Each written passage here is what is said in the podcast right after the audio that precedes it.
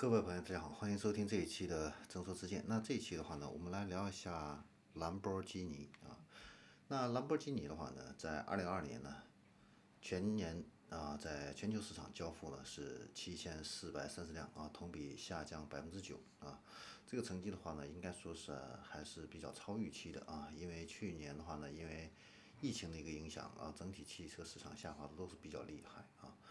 那它交付的这个七千多台新车里边的话呢，如果区分地区啊，排名第一的市场是美国，卖了两千二百呃二十四台啊。那排名第二的话呢，就是属于第二梯队了啊，德国啊是卖了六百零七台啊。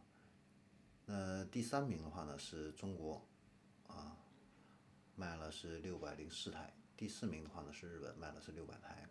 第五名的话呢是英国，卖了五百一十七台；第六名是意大利，是卖了三百四十七台啊。所以可以看得到啊，美国人呢是比较喜欢兰博基尼这款车的啊。其他地区的这个市场和美国销量的一个差距啊，都还是比较大的啊。那我们再来看一下产品这一方面，那兰博基尼的话呢，卖的最好的仍然是它的 SUV 啊 Euros 啊。那这款车的话呢？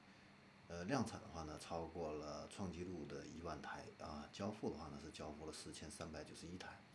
跑车这一块的话呢，它的 Huracan 啊是交付呢是两千一百九十三台啊，数量的话呢是它 SUV 的二分之一啊。呃，这两款车型呢，目前是兰博基尼的绝对主力啊。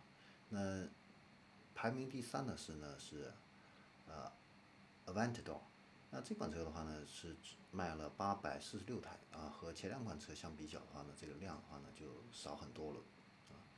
那除了以上这三款主销车型之外的话呢，兰博基尼在二零二零年还先后发布了 Huracan 的 EVO 2WD 敞篷版，还有 Sina 啊这样的一个敞篷版，呃，以及 Huracan 的 STO，还有 One of 的 Aventador SE 二零等等这样的一些新车啊。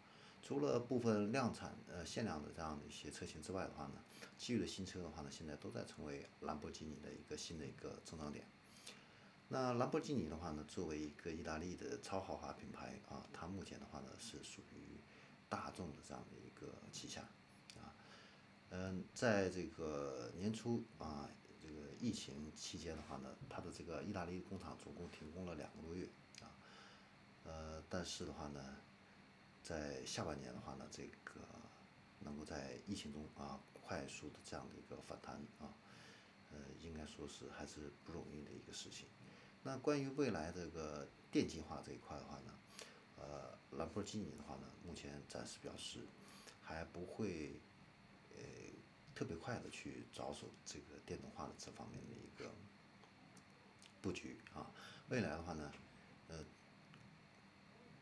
混合动力的话呢，可能是兰博基尼电动化趋势的第一步啊，然后再逐步推出，呃，可能再会去考虑电动车型啊，这个是兰博基尼对未来整个这样的一个呃情况的这样的一个规划。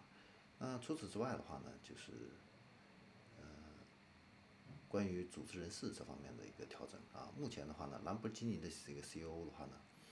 呃，同时现在也是布加迪的这样的一个品牌的一个负责人。那这个背后呢，呃，最终的一个目的的话呢，也是为了整合两个品牌的这样的一个资源啊，能够协同发展啊，降低成本啊，呃，集中力量呢去进行这样的一个研发啊，然后进行一个技术共享啊。呃，这也是在疫情之下啊，大众汽车的话呢，对整个超跑品牌啊进行这个调整这方面的一个。战略的一个规划。好，那这里是正说之见，我们这一期关于兰博基尼的话呢，就分享到这里，我们下期再见。